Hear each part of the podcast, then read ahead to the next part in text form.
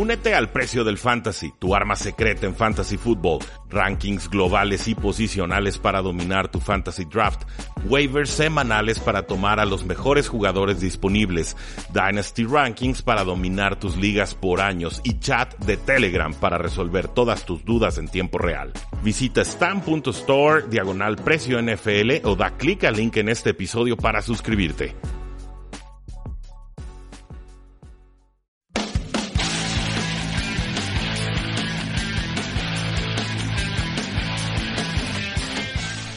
Damas caballeros, bienvenidos a un programa más de Tres y Fuera, donde la NFL no termina y nosotros tampoco. Mi nombre es Rudy Jacinto, ese programa se llama Tres y Fuera NFL y todas nuestras formas de contacto las pueden encontrar en los comentarios de este podcast, el cual pueden descargar desde iTunes, Stitcher, eBooks, Tuning o cualquier otra plataforma que permita descargar estos eh, programas. El día de hoy, bueno, vamos a darles información general sobre la NFL para que lleguen listos a la semana 8 de acción pero hay muchos temas, son temas muy variados. Vamos a hablar de trades, vamos a hablar de problemas en el estadio de Los Ángeles, vamos a hablar, eh, pues ahora sí que de problemas de vestidor. Creo que son, son importantes, se están dando ahora en esta, pues ya prácticamente la mitad de la temporada eh, regular. Empezamos con la noticia de Los Ángeles, con este drama en el estadio. Parece que los Chargers van a bajar los precios de forma bastante importante.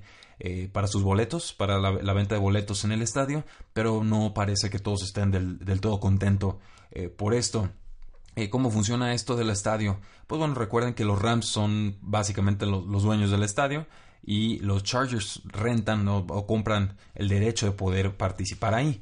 El dueño de los Rams, el dueño Stan Kroenke, paga la cuota para poder construir el lugar, que es de 3.6 mil millones de dólares, 3.1 billion dollars en inglés, y el dueño de Hispanos de los Chargers paga, eh, pues paga todo el dinero de las licencias eh, por asientos personales. Todas esas tarifas llegan a Cronky.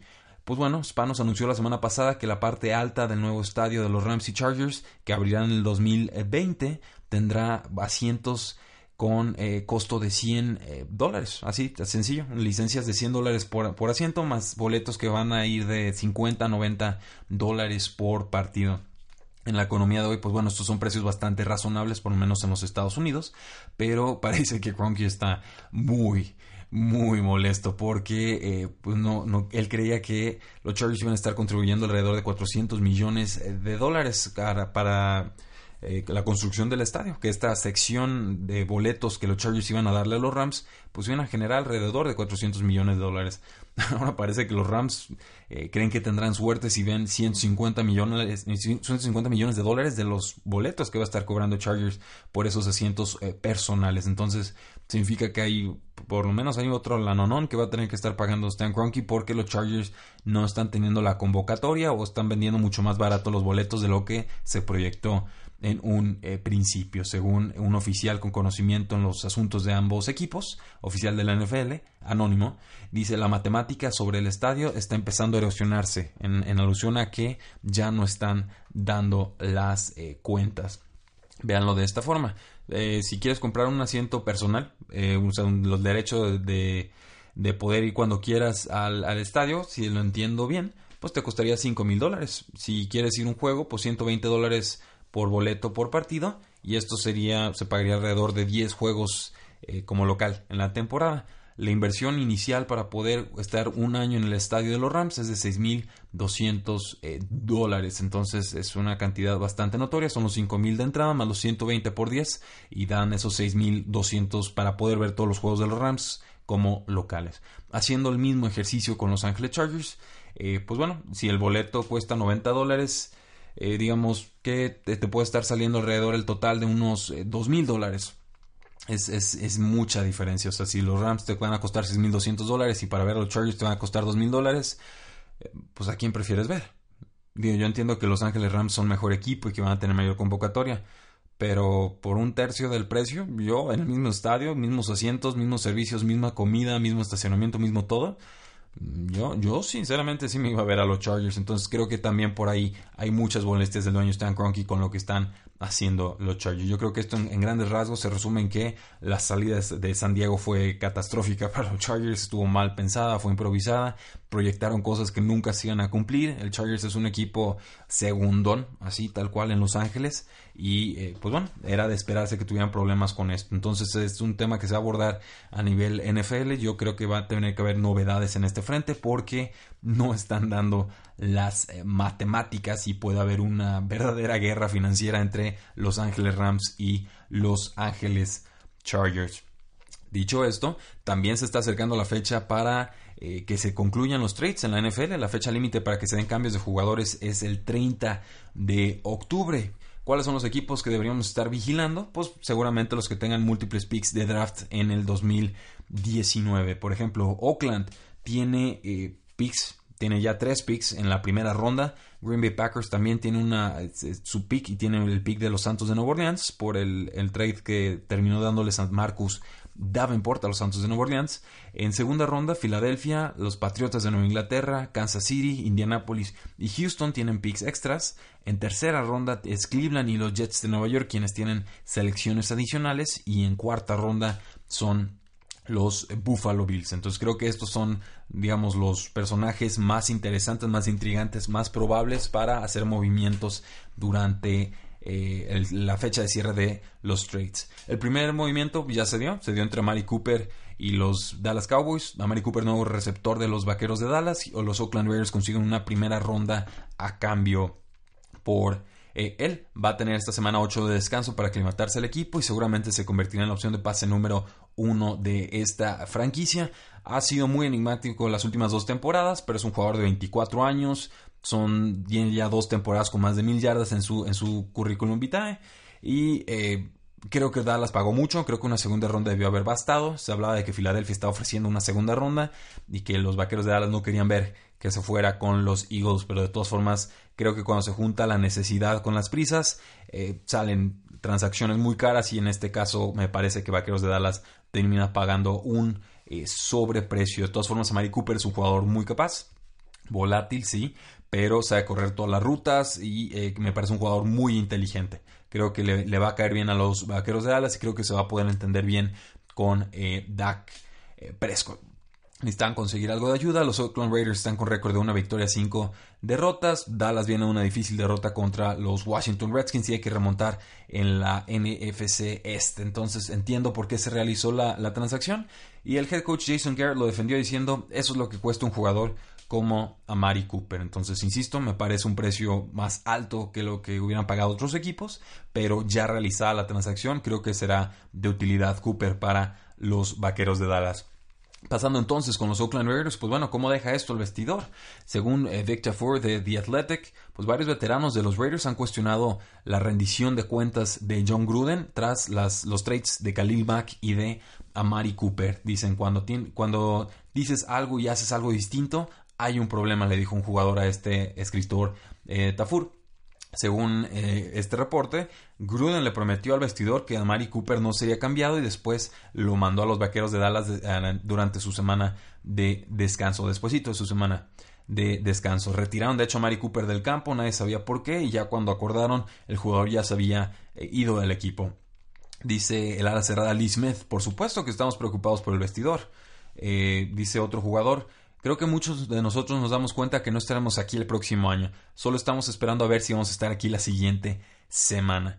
Madre mía, John Gruden, en verdad la has hecho. Si tiene éxito va a ser a su manera, si tiene un fracaso tremendo también va a ser a su manera. Mi apuesta es que va a fracasar porque yo, yo veo un egomaniaco que le falta mucha humildad y mucho reconocimiento de cómo ha evolucionado la NFL y sinceramente, una cosa es tener muchas selecciones de draft y otra acertar con ellas. John Gruden no tiene un historial amplio, vasto, exitoso de selecciones de draft. Y, bueno, básicamente ahorita el vestidor está partido y no veo ni siquiera piezas sobre las cuales construir. Eh, y por eso el siguiente reporte indica también a través de Big Tafur que todos los jugadores de los Oakland Raiders están a la venta. Y esto incluye al guardia izquierdo Keleche Osemele quien eh, pues era un exjugador de los Baltimore Ravens y es un jugador muy capaz, pero a los 29 años no creo que le interese estar ni con John Gruden ni en una reconstrucción que seguramente será larga y será eh, dolorosa. ¿Qué puede pasar con Derek Carr? Pues el equipo eh, tiene una forma bastante accesible por eh, cláusula contractual de salirse o zafarse de ese contrato en el 2019. Entonces, si, si John Gruden realmente quiere deshacerse de Derek Carr, ahí está las puertas abiertas y se podría convertir en agente libre o incluso ser cambiado durante la eh, supongo que el off-season sería muy osado cambiarlo durante la temporada regular, pero ya de John Gruden puede esperar lo que sea. Con los Pittsburgh Steelers, pues no hay reportes de que Le'Veon Bell vaya a llegar a esta semana. Si sigue fuera tiene que presentarse antes de la semana 10 para que pueda convertirse en agente libre en el próximo off-season. Así que hasta que se reporte, James Conner, el corredor suplente, seguirá manteniéndose como el corredor número uno de esta franquicia. Pasando entonces a otro equipo, de M Broncos, pues parece que hay muchos eh, equipos interesados en los servicios del cornerback Chris Harris.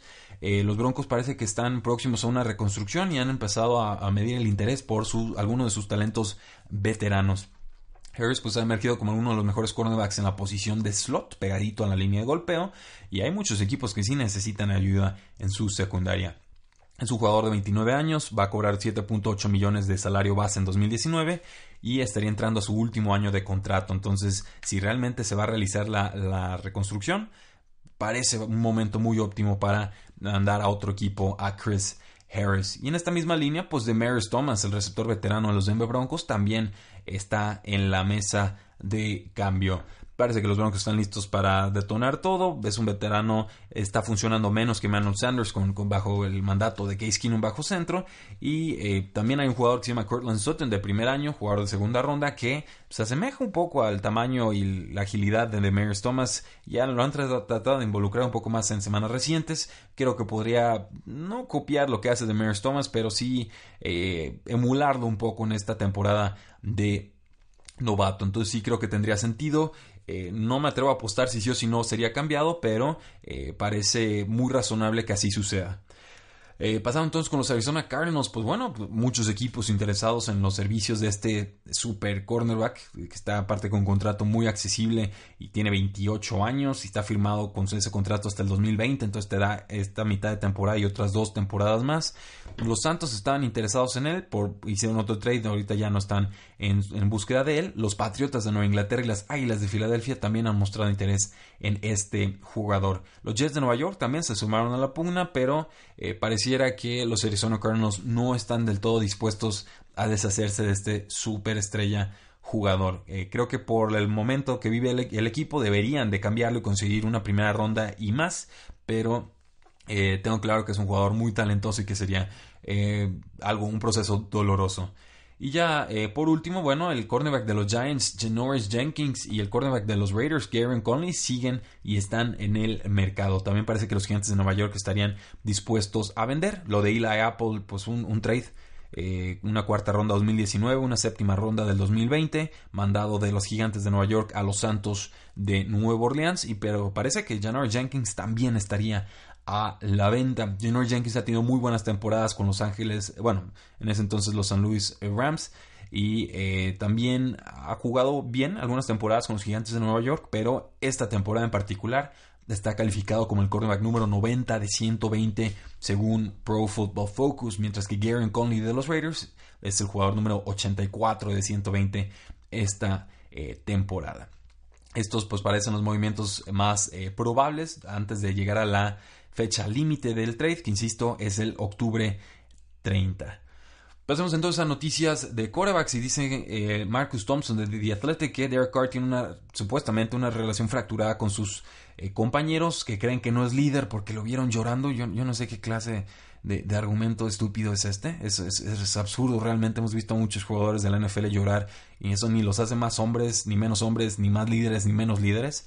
Y incluso el año pasado, Luke Kuechly de los, del linebacker de las pantallas de Carolina, un jugador superestrella que va a ritmo de Salón de la Fama cada temporada, eh, salió llorando por una lesión. Y Derek Carr regresó de una lesión de espalda durísima, lo hizo en tiempo récord. Yo, yo no entiendo esto de que lo consideren débil.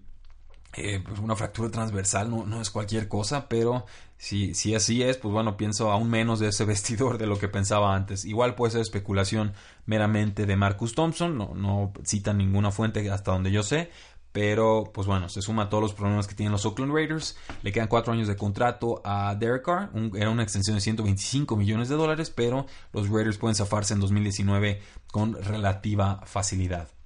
Eh, dice Jason Lacanfora de CBS Sports que parece que el quarterback eh, de la Universidad de Oregon, Justin Herbert, va a regresar un año más a colegial y esto pues podría sabotear los planes de muchos equipos en la NFL, sobre todo de los Denver Broncos y de los Gigantes de Nueva York. Parece que le encanta jugar en Oregon y que quiere jugar con su hermano menor Patrick, una, una ala cerrada calificado con cuatro estrellas que ya se comprometió para jugar con, con Oregon la próxima temporada.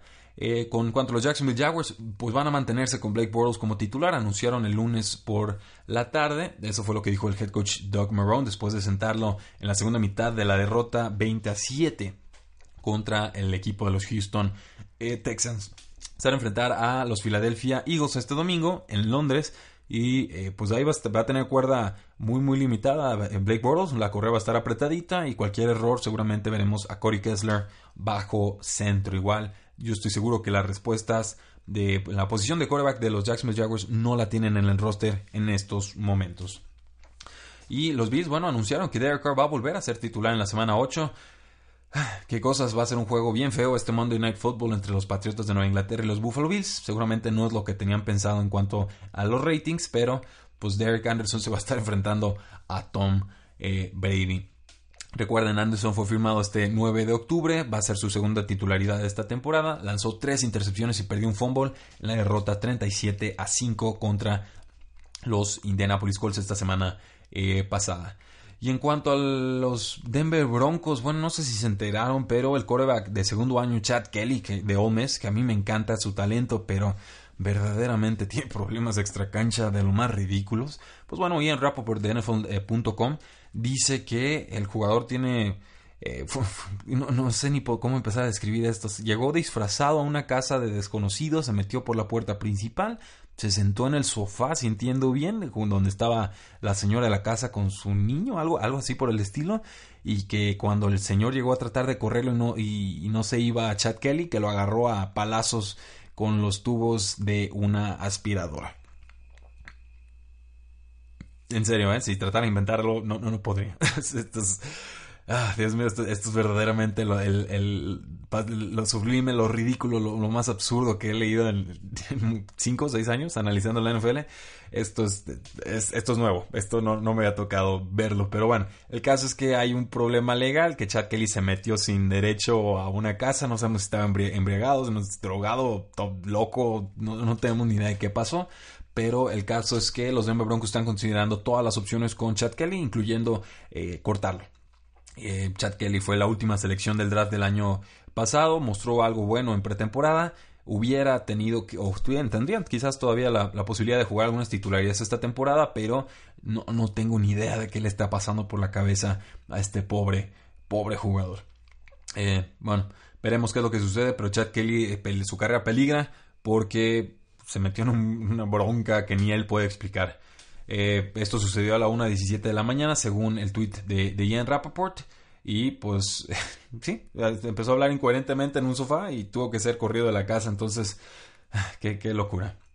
Eh, los eh, corredores también han sido parte de los trades. Hablamos, no sé si hablamos, creo que no, de Carlos Hyde, que fue cambiado de los Cleveland Browns a los Jacksonville Jaguars. Y con esto, pues cortan a Jamal Charles, un jugador de los Kansas City Chiefs, muy talentoso, estuvo con los Denver Broncos, no brilló, lo firmaron, muy pocas oportunidades con Jacksonville y pareciera que es el final del camino para el grandísimo jugador Jamal Charles. Por lo pronto, bueno, Jacksonville tendrá a Carlos Hyde y a TJ Yeldon bajo centro, en lo que Leonard Fournette se recupera. Se especula que Leonard Fournette podría regresar hasta la semana 10.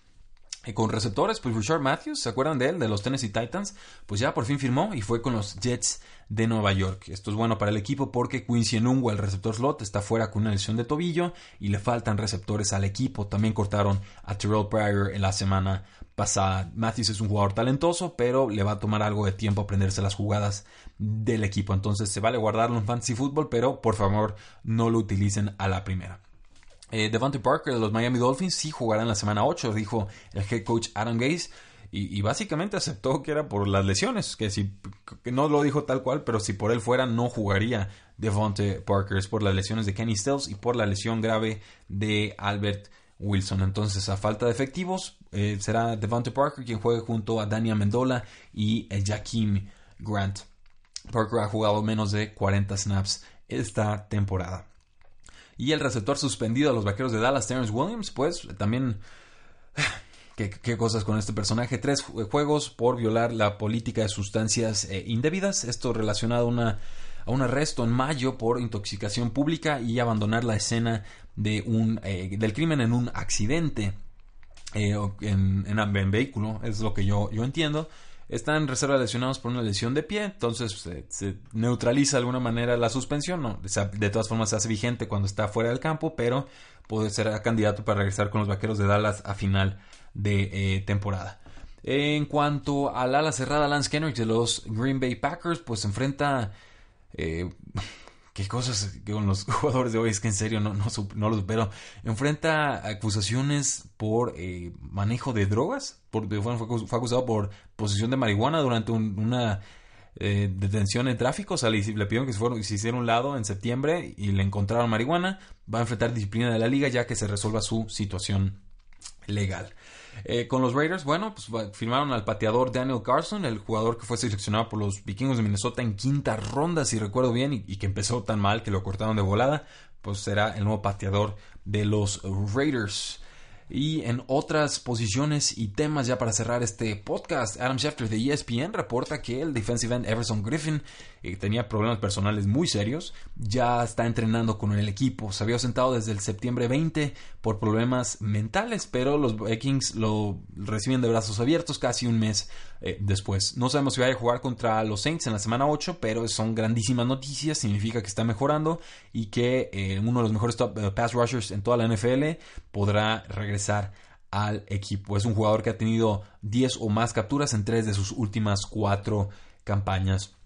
Eh, dice Jason el Canfora de CBS Sports que Vance Joseph, pese a ganar a los Arizona Cardinals, sigue entrenando para su eh, futuro, o sea que no tiene nada garantizado su, su, puesto, pero que si hubiera sido despedido de haber perdido contra los Arizona Cardinals. Entonces no me salió la predicción del Thursday Night Football pasado, pero sí las consecuencias que hubiera sufrido el head coach en caso de una derrota. y va a estar bien difícil para que Vance Joseph se queda al frente del equipo porque van contra Kansas City Chiefs, contra Texans, contra Steelers, contra Chargers y contra los Bengals, además de que se están deshaciendo de veteranos por la fecha límite de trades. Entonces, creo que Vance Joseph será uno de los primeros coches despedidos esta temporada.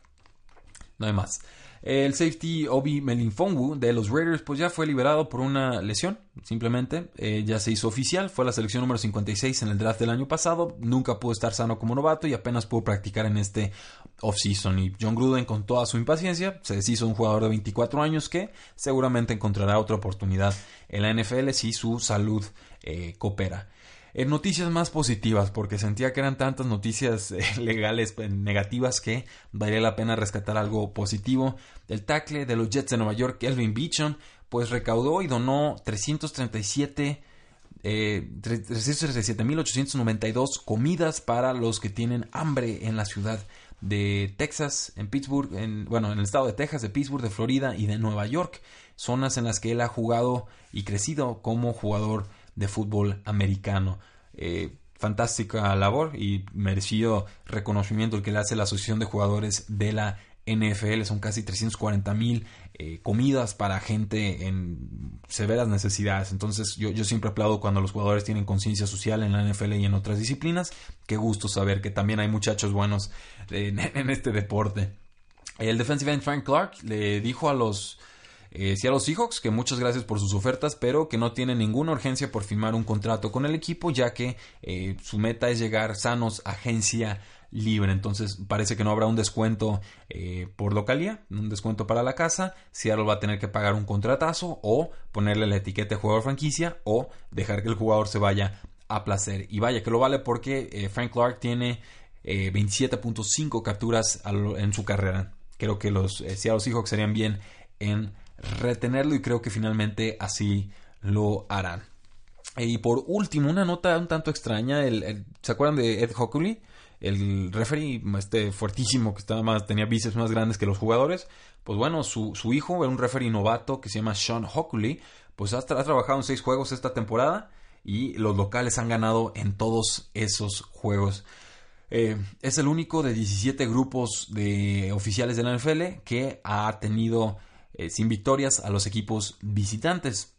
Eh, Cleveland fue la última víctima de, de Hockley en esta derrota 26 a 23 contra Tampa Bay en tiempo extra. Los Browns fueron penalizados 14 veces para 114 yardas. La tercera vez que Hockley ha dado 10 o más castigos para 100 o más yardas a un equipo visitante esta campaña.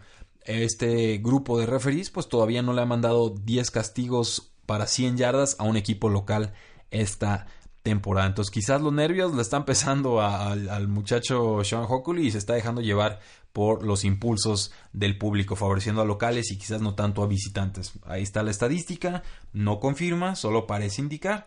Les comparto el dato porque no solemos hablar mucho de los referees a título personal, así hablamos de ellos en, términos generales, pero pues bueno, ahí está Sean Hockley en, la mira del huracán. Eh, muchísimas gracias por habernos escuchado el día de hoy. Mi nombre es Rudy Jacinto, esto es 3 y fuera NFL. La NFL no termina y nosotros tampoco. Tres y fuera.